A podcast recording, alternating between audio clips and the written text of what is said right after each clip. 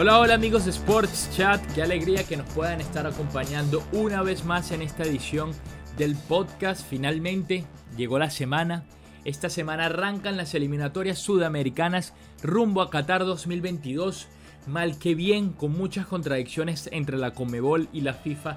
Sí, eh, con muchas selecciones perjudicadas por los viajes que no se pudieron realizar debido al COVID, por los países o las ligas que no quisieron soltar eh, a, sus jugadores.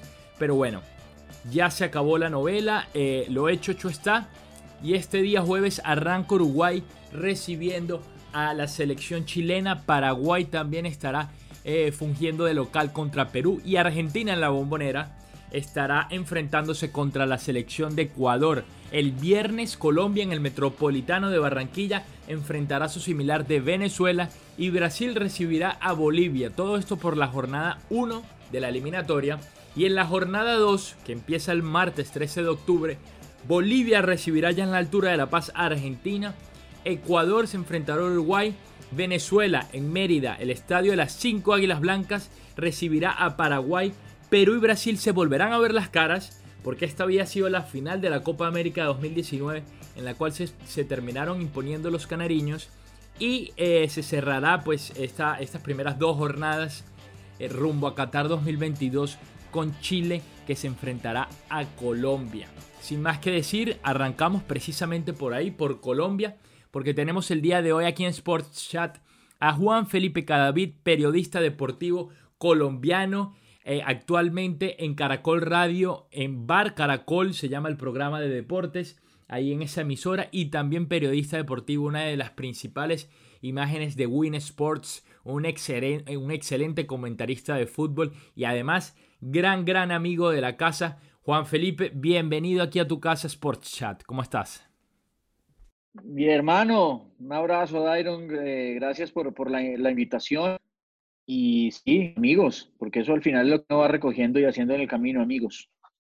Así es, eh, nos, encontramos por allá en Colombia cuando eh, yo tuve un, un, breve pasaje por RCN Televisión. Juan Felipe era una de las principales figuras, comentaristas de RCN, al igual que de Win Sports, y por allá nos conocimos. Juan, volvieron finalmente las eliminatorias con Mebol. Colombia en su primera fecha estará recibiendo a Venezuela en el Metropolitana de Barranquilla. Eh, en, bueno, obviamente partidos con, sus notas curiosas porque, por todo lo que lo rodea de la pandemia. Y también estará visitando a la selección de Chile, que, que es un hueso duro de roer, no solo para Venezuela, sino también para Colombia. Pero empecemos conversando eh, rapidito, Juan, por lo que fue la decisión de la Conmebol. ¿Qué te pareció sobre finalmente terminar forzando esta doble fecha en octubre y otra doble fecha en noviembre, cuando las cosas en eh, con, respecto a la pandemia del COVID-19 en todos los países es distinto y todavía está muy latente?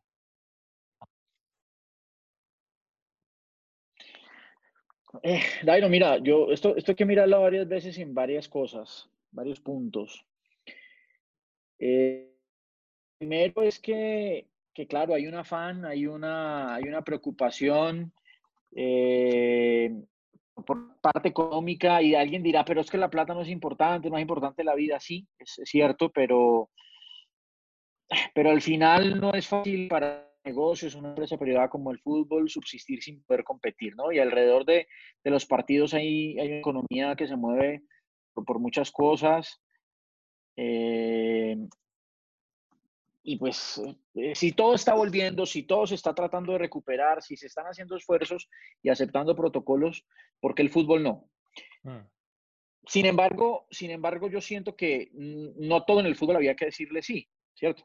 y, de pronto el caso de las eliminatorias, entendiendo que, que, había que hacer estos traslados tan complejos y tan difíciles, pues se podía haber mirado una manera diferente de hacerla. En el caso, por ejemplo, de CONCACAF, que, decidió hacerla más corta, bueno, eh, tiene un formato diferente, pues aquí también se pudo haber hecho. Sí, se perdía plata, pero, pero seguramente mm, no se perdía tanta y además se, no íbamos a tener estos inconvenientes. Pero aquí voy a un segundo punto que yo creo que es lo que, lo que más rabia debería dar, y, y así es, y nosotros como Conmebol, hombre, deberíamos también hacernos sentir. Yo conocí de muy buena fuente que hace, bueno, yo conocí, no, todos conocimos que hace como 15, 20 días se reunieron. Un martes y después un jueves. Los presidentes de Conmebol con el presidente de la FIFA. Y el presidente de la FIFA les dijo el martes, listo, mire, voy, les prometo que voy a hablar y voy a tratar de solucionarles el tema. Y el jueves les dijo frescos, hagan la eliminatoria, que, que van a poder jugar y que los gobiernos no van a poner problema y van a tener a todos sus futbolistas. Y el jueves pasado, ya cuando las selecciones estaban ya en sus, en sus lugares esperando a los futbolistas para que empezaran a llegar el fin de semana, sale y dice que no, que qué pena, pero es que los gobiernos dijeron, eh, la, FIFA ha decidido que los países que tienen en cuarentenas mm, iguales o superiores a cinco días, pues podían darse el derecho a decir que no prestaban los futbolistas. Y estamos viviendo lo que estamos viviendo. Entonces, el afán de la Conmebol se convirtió también, me parece a mí, en una puñalada a la espalda de la FIFA. ¿Por qué? No sé, pero me parece una jugada fea. Sí, e, es en definitiva lo que más termina chocando por parte de la Conmebol, porque bueno, lo hecho, hecho, hecho está, y si ya se van a dar, ya se van a dar, las eliminatorias, pues lo coherente sería que se dieran eh, con la mayor cantidad de garantías para todas las selecciones de fútbol, pero en este momento vemos, por ejemplo, en el caso de Venezuela, eh, se pierde y no va a estar un jugador importantísimo para la selección vinotinto como es Salomón Rondón, porque el Dalian Pro de, China no lo quiso dejar ir porque está en, en, playoff eh, y con posibilidades de descenso en su liga. Entonces, bueno, eso, eso fue un problema que incluso desde la parte diplomática hubo que intervenir, pero en definitiva el delantero venezolano no va a estar. Eh, en el caso de Colombia, que es, que, es distinto porque David Ospina no llega de Napoli, pero porque Napoli estuvo jugando contra el Genoa, que tuvo 17 17 contagiados el fin de semana, si no estoy mal, y en Nápoles ya hay varios, entonces no llega el cancerbero, el cancerbero colombiano, pero ustedes también están perdiendo jugadores. Y, bueno, el caso de Perú también con la MLS y demás. No, no, no va a ser un espectáculo con, no, no, no, es que la el espectáculo al 100% como lo esperamos con todas nuestras fichas. Sí, no, no se va a competir de la misma manera, estamos de acuerdo. Eh, lamentablemente no, no, vamos a tener la misma, eh, la misma capacidad o a los equipos armados y hechos como para, para jugar estos partidos. Pero yo insisto, eh, Dairon, a mí este me pareció un golpe bajo de la FIFA hacia la, hacia la Conmebol, independientemente de que la Conmebol se aceleró, que que la Conmebol no tuvo la, eh, la inventiva, la paciencia, bueno, como lo quieran poner, que si tuvo, que si tuvo la, la CONCACAF, que si tuvo Asia, bueno, eh, independientemente de eso, cuando el jueves sale ese comunicado, el comunicado de FIFA, yo hablé con un par de personas de la Federación Colombiana de Fútbol y la respuesta fue la misma. No nos pueden salir con ese mensaje cuando ya conseguimos los charters, cuando ya hicimos todas las vueltas, pagamos tantas cosas que hay que pagar. O sea, no nos pueden salir con esto. La FIFA no nos puede salir con esto. si, si, hace un mes o hace 15 días que nos reunimos nos dice, mire, no, yo no les puedo garantizar nada, de pronto hasta la sensatez llega a los, a los dirigentes de la Conmebol y dicen, mire, ¿cómo vamos a hacer esto, esta eliminatoria, esta eliminatoria, cómo la vamos a empezar así? De pronto, no sé, tampoco puedo asegurar lo que la sensatez hubiese llegado a la cabeza de ellos porque ese es lo más ajeno a, nuestros directivos. Pero, pero cuando ya te llegan así, tan encima, es que ya los jugadores empezaban a llegar el domingo y el jueves te lo avisan. Entonces eso a mí me pareció un golpe muy bajo, rastrero de la, de la FIFA. Sí, de, hecho Perú ya, ya está entrenando, hoy le llegaron otros jugadores procedentes de la MLS, pero no va a contar con todos. Pero bueno, como te decía, lo hecho, hecho está. Fue un golpe bajo, estoy de acuerdo contigo eh, por parte de la FIFA, pero empecemos a adentrarnos en un poquito en lo que va a ser la primera fecha. Juan, eh, Colombia pareciera, pareciera llegar en un buen momento, va a enfrentar a, Venezuela, que primero que todo, yo, yo no sé por qué, pero a Colombia le cuestan los partidos contra Venezuela, independientemente del momento. Pareciera que dentro de todo lo malo que tiene Venezuela en contra, y, lo decía en, en, un programa de radio hace un rato, eh, Venezuela nunca había arrancado una convocatoria, por lo menos en el siglo XXI, con tantas cosas en contra. La directiva está hecho pedazos, la federación también, hay pandemia, no nos llegan los mejores jugadores y pareciera que dentro de todo lo mejor es que se va a enfrentar eh, contra Colombia, que siempre se le hacen buenos partidos a la selección de ustedes. Pero ¿cómo lo ves tú desde, tu lado? No, no, estamos de acuerdo. Venezuela siempre ha sido un hueso muy complejo, muy complejo para nosotros por una sencilla razón.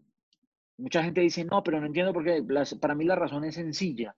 Porque cuando se enfrentan Colombia y Venezuela, y lo voy a decir con mucho respeto hacia ustedes en Venezuela, adelante, adelante. Los, los, roles inmediatamente, los roles inmediatamente quedan claros. Eh, el rol de Colombia es el del equipo favorito, que sí o sí tiene que ganar, que tiene que agradar, que tiene que superar. Y el rol de Venezuela es del equipo inferior, que todo lo que pase será positivo, sobre todo cuando se juega en Barranquilla o en, Colombia. Y entonces, inmediatamente, eh, la postura de, la selección venezolana es una postura más tranquila, de un equipo que, le puede dar la iniciativa a Colombia, que lo puede esperar, que lo puede aguantar y hacerle daño de pronto en una transición, en una acción eh, de, salida en velocidad, en una pelota quieta. Ustedes han tenido, Rondón ha sido un delantero que nosotros hemos sufrido y hemos padecido, que esta vez no viene, pero lo hemos padecido mucho porque es un hombre muy, muy armado, muy hecho para eso para ese juego directo, eh, ese juego de, los equipos cuando trabajan desde la... A mí no me gusta decir que se defienden metidos atrás porque eso parece despectivo, ¿no? Trabajan el partido desde la, desde la zona 1, trabajan el partido del bloque bajo y entienden que lo pueden ganar con transiciones o con juego directo y ustedes tienen un delantero hecho para eso. Colombia, cuando se enfrenta a Venezuela, casi que es una presión, casi que es una obligación salir a buscarlos, salir a arriesgar, pasarles por encima, de tirarles el carro y ahí se nos complica mucho, mucho a nosotros. Y más ahora que Venezuela ha crecido tanto en el fútbol, ¿no? Porque de pronto en los años 80, 90, pues bueno, digamos que se hacía eso y se, pasaba, no sé si Colombia les pasara por encima porque nunca ha pasado así, pero, pero era más tranquilo. Ahora Venezuela tiene armas y Venezuela tiene una selección muy, muy interesante, con futbolistas muy interesantes y con entrenadores importantes. Para terminar este pedacito, Colombia llega del Mundial Brasil 2014 eh, después de hacer una Copa del Mundo espectacular y nos encontramos de frente contra ustedes en la Copa América de Chile. Y acuérdense el, acuérdense el partido que hicimos y el, partido que hicieron ustedes, que lo terminaron ganando, controlándonos a nosotros defensivamente y en el contraataque, pum, pum, chao, ganaron. Sí, sí, definitivamente e, es una cosa sobre todo del siglo XXI. Desde en, Venezuela le llamamos el boom vino tinto, que empezó con la era Richard Páez un poquito antes, de pronto cuando, cuando José Pastoriza estuvo por allá, por, por el, entrenador argentino, estuvo por allá en Venezuela, empezó a crecer el fútbol y ahí es donde a Colombia se le han, resultado, eh, se, le han, se le han puesto difíciles los resultados. Eh, antes sí, sí era más común que Colombia, que Colombia solía, eh, sí, soliera ganar, pero ahora en, en, este, en este formato y, y bajo estas circunstancias, ¿cómo llega Colombia Juan Felipe, para, enfrentar a una Venezuela que, como te decía, tiene nuevo entrenador, no ha entrenado una sola vez con ellos, apenas mañana, apenas hoy se conocieron, hoy lunes, eh, se conocieron por primera vez en persona José Peseiro con muchos de los jugadores vinotintos que están en Europa, apenas mañana van a entrenar el día martes, y Colombia pareciera llegar a un buen momento, a pesar de que no tiene a David Ospina, que es su principal guardameta, pero James Rodríguez creo que es la principal noticia de que viene de unos excelentes primeros cuatro partidos con el Everton en Inglaterra. No, no hay duda, no hay duda que las dificultades de Venezuela son superiores a las nuestras, son mayores. Eh, a ver, el tema pandemia afecta a las 10 selecciones de Sudamérica, el tema pandemia ataca a, muchas de las figuras nuestras, eh, pero hubo, hubo selecciones donde, se, donde fue peor. Perú, por ejemplo, con tanta gente de la MLS, eh, y ustedes, pues, a ver, ustedes no van a poder contar con Rondón, eso ya es una, baja sensible, demasiado sensible. Mm, sin embargo, Colombia, para hablar ya de, lo, del nuestro, que es lo que me preguntas, eh, Colombia también viene con dificultades. Colombia, a ver, Colombia eh, cambió de entrenador, pero más que cambió de entrenador, cambió de estilo, cambió de idea, de modelo, de juego. Eh, Queiroz ha tratado, sin mucha fortuna todavía, de traer una, un estilo mucho más moderno. Y Dairon, vos que viviste aquí en Colombia, sabes lo, sabes lo, lo que, lo, lo, tradicionalistas que somos, ¿no? Los colombianos, no sé, supongo que es un, más, es un tema también de colombianos, venezolanos, ecuatorianos, pero bueno, no, no sé. Pero nosotros los colombianos somos demasiado tradicionalistas, entonces a nosotros que nos toquen una cosa a la otra ya nos descuaja, nos, nos, nos, nos desacomoda. Y aquí seguimos con el tema del volante 10 y el creativo, y es que somos el, el país del toque somos el país del toque-toque y nosotros no somos eso. Nosotros hace rato, nosotros tuvimos una generación que nos sirvió para ser el país del toque-toque. Se acabó esa generación y hemos tratado de buscar y buscar una identidad y no la hemos podido encontrar. No, es que nuestros futbolistas son muy técnicos. Ah, bueno, y es que los de al lado no. Yo veo los peruanos son súper técnicos. Yo veo los venezolanos son súper técnicos. Los ecuatorianos, bueno, son también más físicos, pero también tienen su técnica. Eh, entonces Colombia hace rato no tiene una identidad de juego y, ha llegado Queiroz a tratar de, darnos ese juego que él trae de, Europa, pero no ha sido sencillo. Y en este juego es muy importante un tema que son los interiores, ¿no? su, sistema es un 4-3-3 muy marcado, 4-3-3 muy marcado, que hasta en eso ha sido de buenas Colombia, que, que Ancelotti a James lo tiene en el 4-3-3 en la posición donde Queiroz lo quiere poner acá. Eh, y, eso, y eso le ha servido técnico Queiroz. Pero en, en, los 4-3-3 los interiores son muy importantes porque son los jugadores que te trabajan en las dos áreas. tienen recorridos muy largos, tienen un funcionamiento especial, que son Jairo Moreno y Cuadrado.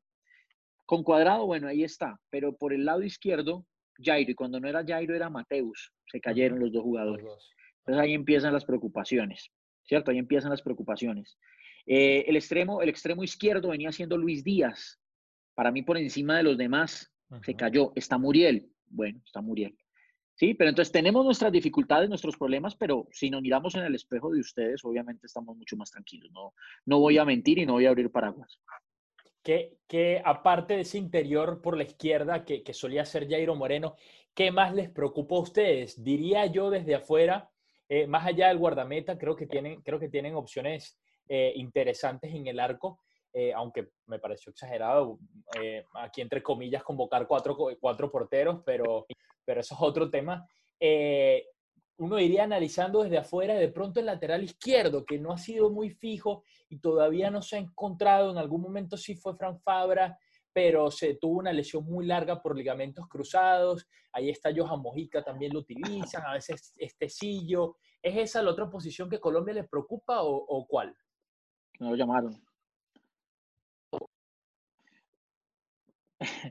Bueno, lo de los cuatro arqueros, Dairon, yo creo que hay dos razones muy sencillas y muy sensatas. La primera y la más importante de todas es que el técnico casi que, ¿cuántas convocatorias llevará? Ocho, nueve, no sé. Casi siempre lleva cuatro arqueros, porque él lo ha dicho abiertamente. Él no entiende cómo Colombia tiene un arquero de la élite, como el señor David Ospina, y no más. Y no más y, a los y, sus competentes, y sus competencias tan lejanas. Entonces él le ha apostado a Quintana, le ha, le ha apostado a Chaux, le ha apostado a, a, Montero, que yo creo que va a ser el titular, para, para irlos convirtiendo en arqueros de élite, ¿cierto? Eh, ahí se ha sumado un poquito Iván eh, Arboleda, ahí se ha sumado un poquito Camilo Vargas, pero eso me parece absolutamente sensato y coherente. Él casi siempre llama cuatro. Y a esto hay que sumarle el tema COVID, ¿no? Porque la FIFA exige que haya tres arqueros y el COVID te le da un arquero, vos no lo puedes reemplazar con otro. O sea, no es que Ay, le dio COVID al arquero, entonces venga, no ponga James. Claro. No, venga, que es que Falcao tapa muy bien en los. no, mano, tienes que tener un arquero. Entonces, pues, y está aquí en Colombia y es Chaux, entonces yo no le veo mucho problema. Es que nuestros arqueros, llamo cuatro, pero realmente de nuestros cuatro arqueros, tres juegan en la liga local. Montero, Chaux y Quintana. Y, y Quintana. Uno juega en Europa, que es David, y el otro juega en México, que es, que es eh, Camilo. Entonces, yo no le veo mucho lío a eso. Ahora, el, otro lío, y, esta es una peleita que yo tengo casada en Colombia, hay mucha gente que, pucha, y de pronto la voy a perder, no sé. Entonces, no es, esto no se trata de ganar o de perder, o de pronto voy a ser el, equivocado. A mí Wilmar Barrios me encanta quitando la pelota, me parece un jugador agresivo, me parece un jugador que, que contagia a los demás en ese sentido. Pero yo creo que esa posición de mediocentro hoy en el mundo del fútbol necesita más que eso. Necesita eso, pero necesita otra cosa. Necesita, necesita que cuando recuperes la pelota, empieces a darle fluidez al juego, empieces a, tomar decisiones de cuándo juegas corto, cuándo juegas largo, de cuánto, cuándo juegas eh, eh, hacia adelante, cuándo de pronto retrocedes, manejas los tiempos desde, desde esa posición. Y yo no siento que Wilmar sea el jugador que tenga eso. Si ya cambias a un 4-2, y le pones al lado a Cantillo, le pones al lado a Mateus, le pones al lado a Campuzano, le pones al lado a Lerma, ya me tranquilizo. Pero él solito ahí yo no lo veo y a mí me preocupa esa posición. Incluso si en mí estuviera, yo sé que no lo va a hacer, pero si en mí estuviera, yo pongo a Campuzano por encima de Wilmar Barrios. pero seguramente no va a ser así. A mí, esa, a mí ese lugar de la cancha me preocupa más. Ustedes tienen un tipo como Rincón, ¿cierto? Sí, y Yangel. Yangel a mí Rincón me encanta, a mí ese lugar me encanta. Bueno, pero yo tengo más a Rincón en la cabeza. A mí Rincón me parece un jugador es extraordinario, su, porque sin la pelota es agresivo, recupera, es ordenado, es juicioso, pero cuando, cuando tiene el balón, cuando tiene el balón, sientes que desde atrás te están dando claridad. Te están dando claridad desde atrás y eso se necesita hoy en esa posición. Sí, sí, te, entiendo de que el volante 5 no es solamente cortar, sino también saber administrar el, balón, porque al fin y al cabo, eh, después de los defensas, es el primer pase, es el primer, es el primer pase al momento de elaborar la fase, la fase en ofensiva del equipo. Claro. Dairon, hay momentos en que recuperas la pelota en esa zona y está clarito que si la tiras larga al otro sector, ya, ¡pum! ya le ganaste, ya, ya rompiste una o dos líneas de presión. ¿Sí? Y él no se tiene fe en el cambio de frente, él no se tiene fe en ese tipo de jugadas, él generalmente recupera y toca corto. Y mientras tú recuperas y tocas corto, el rival ya se te volvió a armar, ya se te volvió a cuadrar. Entonces, hoy, hoy el fútbol siempre ha sido una cuestión de tiempo y espacio, pero cada vez el tiempo y el espacio son más corticos, son más pequeñitos. Y por eso necesitas jugadores como Thiago Alcántara, que tú lo, lo, lo, lo veías en el Manchester, en el Bayern Múnich, que sus controles eran controles dirigidos para la siguiente jugada, que muchas veces ni siquiera hacía controles, tocaba de primera, que, desde la mitad de la cancha ya entendía, o cuando ponían ahí a Kimmich, ya entendía qué hacer. Sí. Juan, y, ahora hablemos un poquito del rival, que somos precisamente eh, eh, nosotros, Venezuela. ¿Cómo ves que llega esta selección venezolana a ver desde, desde, desde, mi, desde mi punto de vista como periodista deportivo venezolano? Eh, más allá de la ausencia de Rondón, veo, eh, pero quiero saber también cuáles son tus preocupaciones, veo buenos jugadores en el medio campo, eh, Jefferson Sotelo, Jefferson Savarino, Rómulo Otero, son jugadores que les está yendo muy bien en Brasil, Yangel Herrera la está partiendo en el Granada, al igual que Darwin Machís, recién clasificados a, la fase de grupos de la Europa League. Bien decías tú también está Tomás Rincón. ¿Qué le preocupa a Colombia de Venezuela y cómo ves este enfrentamiento? Tyron, a mí me, a mí me preocupa que antes, eh, cuando a uno le decían de Venezuela, uno los tenía absolutamente ubicados. Entonces uno sabía, había hay que cuidar a este, a este y a este, y de pronto a este. ¿Cierto? Porque eran tres o cuatro referentes del fútbol venezolano que uno sabía dónde estaban.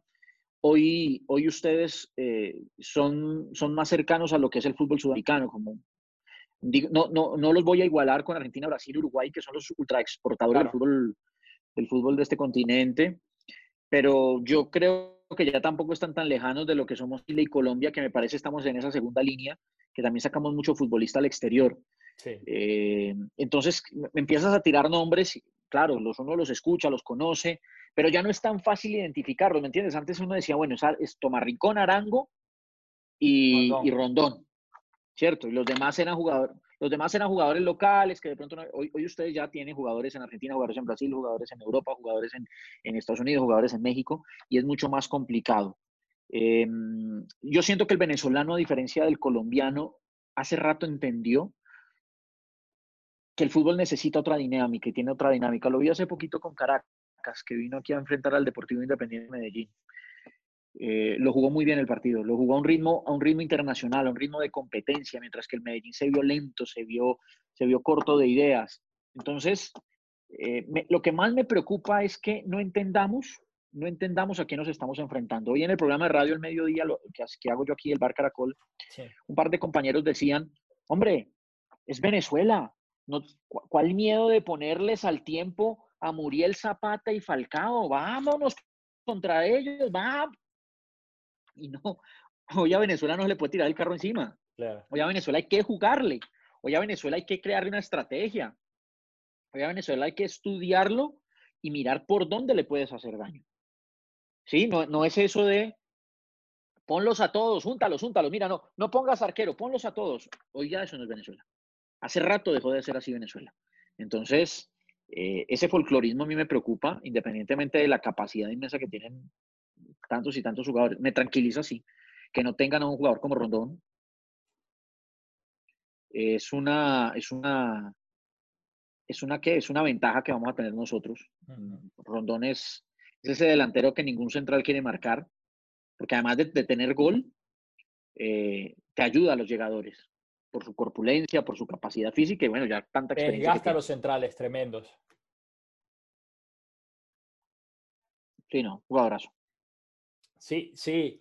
Yo, yo como, como periodista que sigue bastante la selección de Venezuela, también veo que, que no, no se puede ir Colombia completamente al, ataque, no se puede confiar, eh, creo yo, que porque somos, yo, yo me reconozco, reconozco a Venezuela como una, como una selección quizás un escalón por debajo de lo que es Colombia, pero, pero tiene jugadores muy rápidos en ofensivas, tiene te vas a dar cuenta, tiene jugadores eh, muy verticales por las bandas, el juego de Venezuela va a pasar mucho por ahí, va a pasar mucho por los extremos.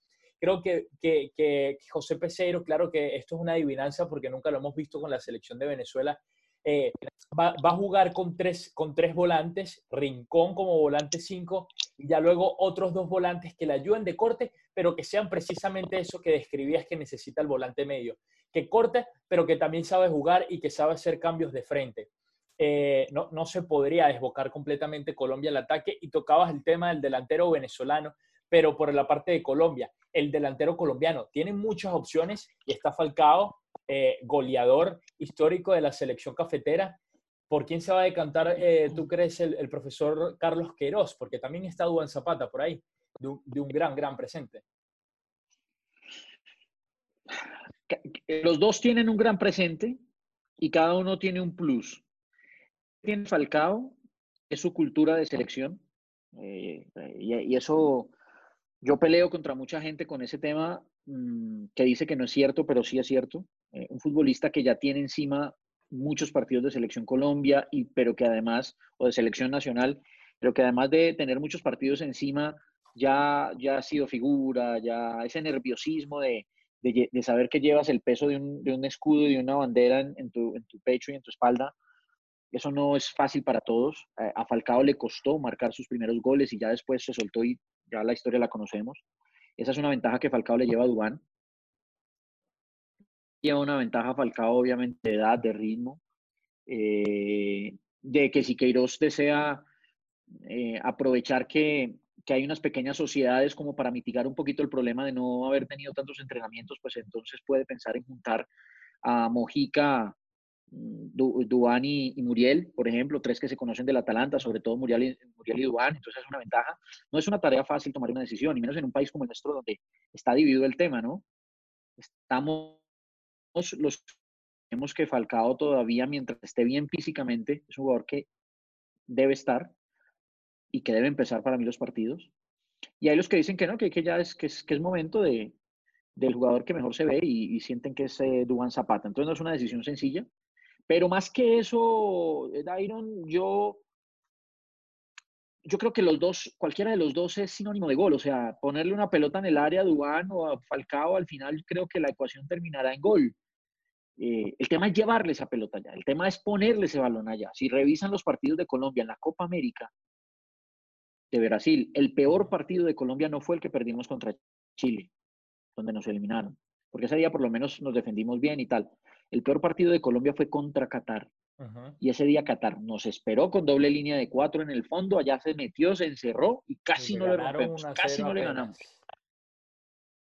Claro, sufriendo. Entonces, eh, ahí es donde yo digo que, muchas veces uno dice, ah, tenemos goleador, tenemos goleador en, tal y tal, pero bueno, y tenemos, y tenemos el juego para que esos goleadores muestren su capacidad y tenemos el juego para que James se vea como se ve en el Everton.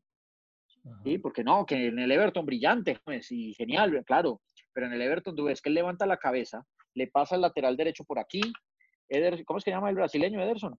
No, eh, Charlison. Ah, se me olvidó el nombre del brasileño. Richarlison. Le está haciendo una diagonal de izquierda hacia adentro, el 9 ya se le está moviendo, el, portugués se le está acercando. Entonces, tiene ya todo el ecosistema que le favorece al fútbol de James. Yo creo que ese ecosistema Colombia todavía no lo tiene porque no ha tenido tiempo de armar.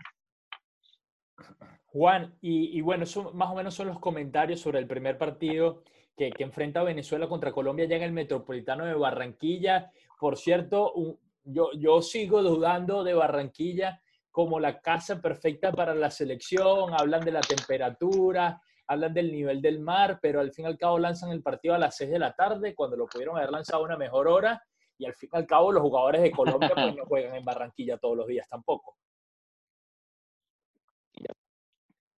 Eso a mí me parece absolutamente brillante, inteligente, estratégico lo que hizo Queiroz. Listo, quieren que sea Barranquilla, les gusta Barranquilla, se sienten bien en Barranquilla, toda la mística de Barranquilla, listo, nos vamos para Barranquilla. Pero no voy a matar a mis jugadores a las tres y media de la tarde, porque eso al final es, eso es totalmente contraproducente para nosotros también. Lo pone a las seis de la tarde. Colombia ha clasificado a los mundiales en Barranquilla. ¿Por qué? Porque ha tenido buenas elecciones. Sencillo. Mientras no tengas buena selección, no clasificas, como pasó para el 2006. Sí. ¿Y el 10? Si no tienes una buena selección, no clasificas. ¿Ah? Y el 2010 también. Claro, pero creo que para el 2010, ¿cuándo fue que le ganó? Creo que para el 2010 Colombia la jugó, la jugó en sitios distintos. Jugó en Cali, jugó en Medellín, jugó creo que en Bogotá. Sí. Sí, sí, tienes razón. O la del 2002, creo que fue la que jugó en Barranquilla, no, no, me acuerdo, fue una de esas dos, o las dos, no me acuerdo. Bueno, eso, eso, por ahí sobre Venezuela y Colombia, pero ya también para, para ir terminando, Juan, un, un análisis breve eh, de, de, lo que ves en general para estas eliminatorias sudamericanas. Eh, ¿Cómo te parece que llegan todos los equipos y cuáles son los cinco que, entendiendo, entendiendo que son cinco los que se clasifican, cuatro de manera directa y una por repuechaje, a los que piensas que hay que tenerle cuidado? Perú viene de un proceso muy largo con Ricardo Gareca, de hecho subcampeón de la última Copa América contra Brasil. Bueno, Brasil ni se diga, también un proceso larguísimo con Tite, coronando precisamente el torneo continental allá. allá. Uruguay, Washington Tavares, Argentina pareciera estar recogiendo, recogiendo un buen juego y también un proceso con Lionel Scaloni. Yo creo que las elecciones a dudar precisamente son eh, Venezuela, que arranca nueva, eh, nuevo proceso, al igual que Bolivia con César Farías. Ecuador, que lo dejaron tirado. Eh, el, entrenador se suponía que iba a ser Jordi Cruyff, el hijo de, de Johan Cruyff, la leyenda holandesa, y, no terminó jugando ni un partido cuando ya había renunciado y terminó asumiendo Gustavo Alfaro. Por parte de, Chile vas a tener un viejo conocido como Reinaldo Rueda, al quien vas a enfrentar en la segunda fecha. Y en Paraguay, Toto Berizzo, que también jugó una Copa, una Copa América, eh, ahorita con, la selección, y tiene jugadores interesantes ese Paraguay, me parece. A ver, eh, la selección, la, la, que yo veo mejor, por lo menos, a ver, estamos hablando que no las vemos hace un año, ¿no? Claro. Partamos de allí, ¿no? Eh, que las vamos a ver después de un año y un año en el que nunca se juntaron, nunca se encontraron, nunca se vieron y nunca entrenaron. Sí, el análisis básicamente con lo que sabemos de los jugadores y lo que hemos visto de los entrenadores que están vigentes. Argentina, Argentina venía en un muy buen trabajo.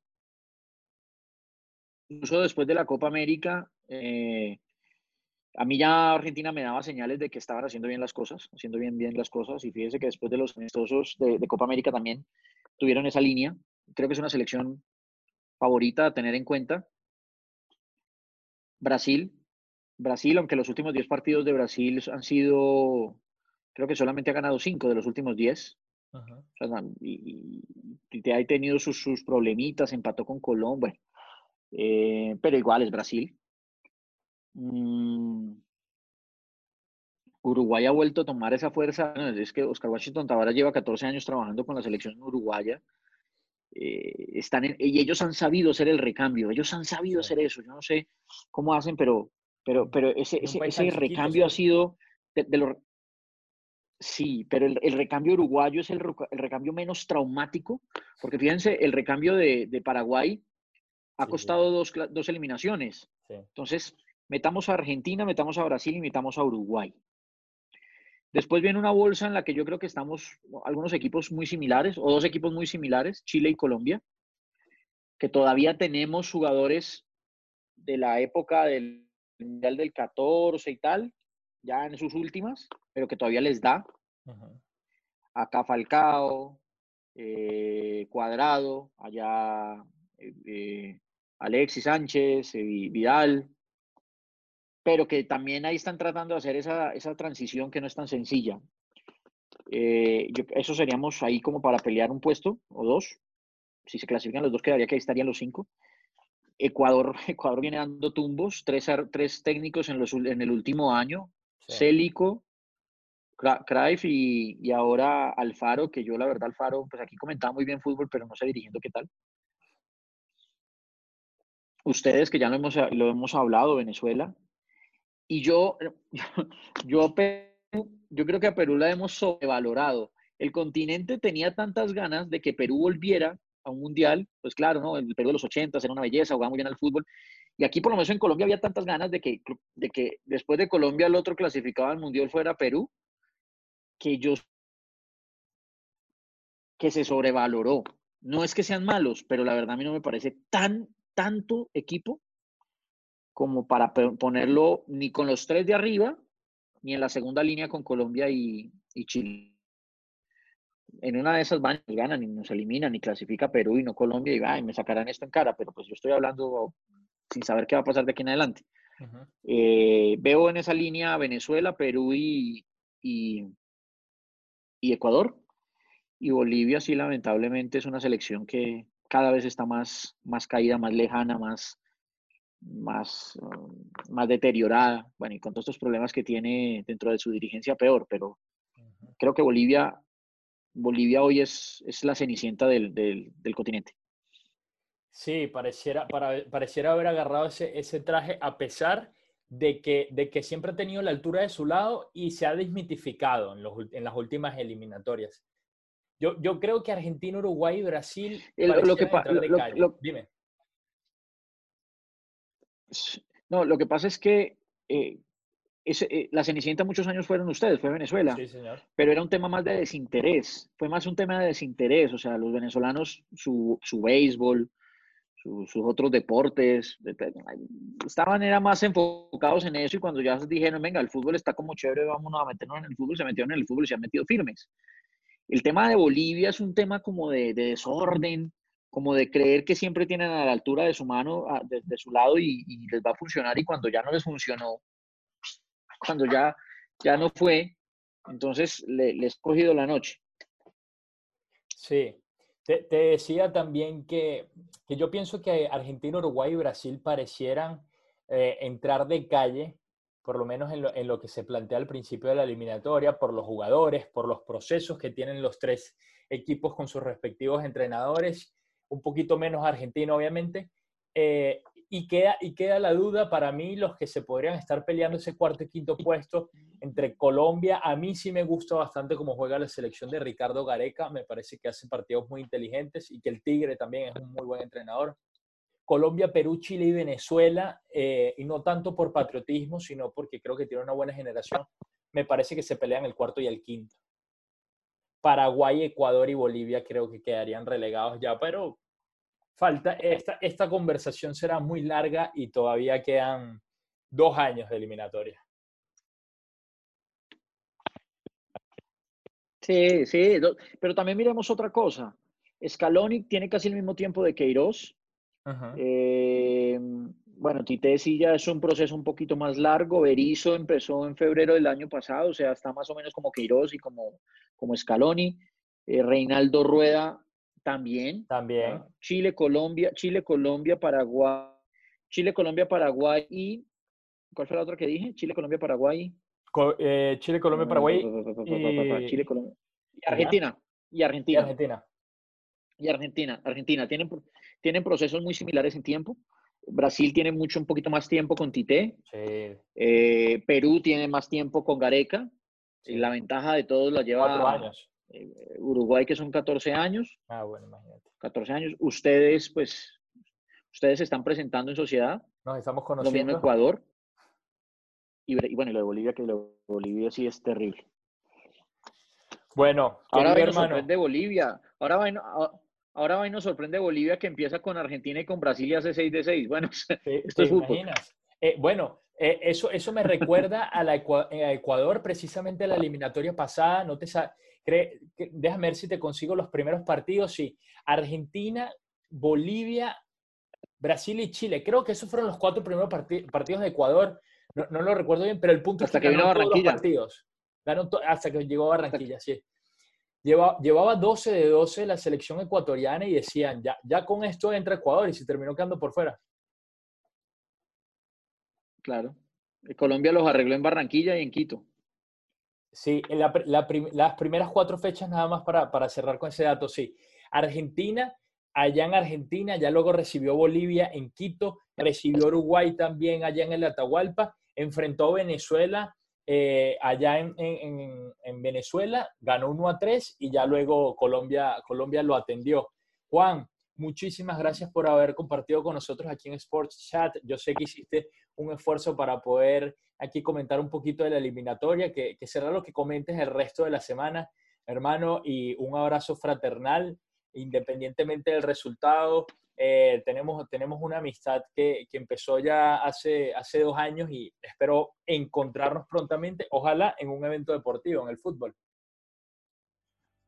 Mi hermano, amén, amén. Un abrazo y el cariño de siempre. ¿Puedo despedirme diciéndole, contándole a la gente cuál es el apodo que tengo? Claro, adelante. no, mentira. Chao, mi hermano, un abrazo. Chao. Y así entre risas nos despedimos con Juan Felipe Cadavid, sin duda alguna uno de los mejores periodistas deportivos y también comentaristas de fútbol que hay no solo en Colombia, sino en Latinoamérica. Me quedo también con lo que él dijo al principio, porque esta profesión, más allá de los placeres que te deja el hecho de hacer lo que más te apasiona, también te deja una gran cantidad de amistades a lo largo y ancho del mundo. A ustedes, gracias por acompañarnos en un capítulo más de este podcast. Nos estaremos reencontrando finalmente. Arrancan las eliminatorias sudamericanas rumbo a Qatar. La ilusión de cada uno de los países, de los 10 países que, componen la Conmebol y, y Suramérica, está intacta. La de todos, la de Bolivia, la de Uruguay, Brasil, Venezuela, Perú, Colombia, Ecuador, Argentina. Todos esperamos ver el próximo 2022 a nuestra selección en el Mundial. Chao, chao.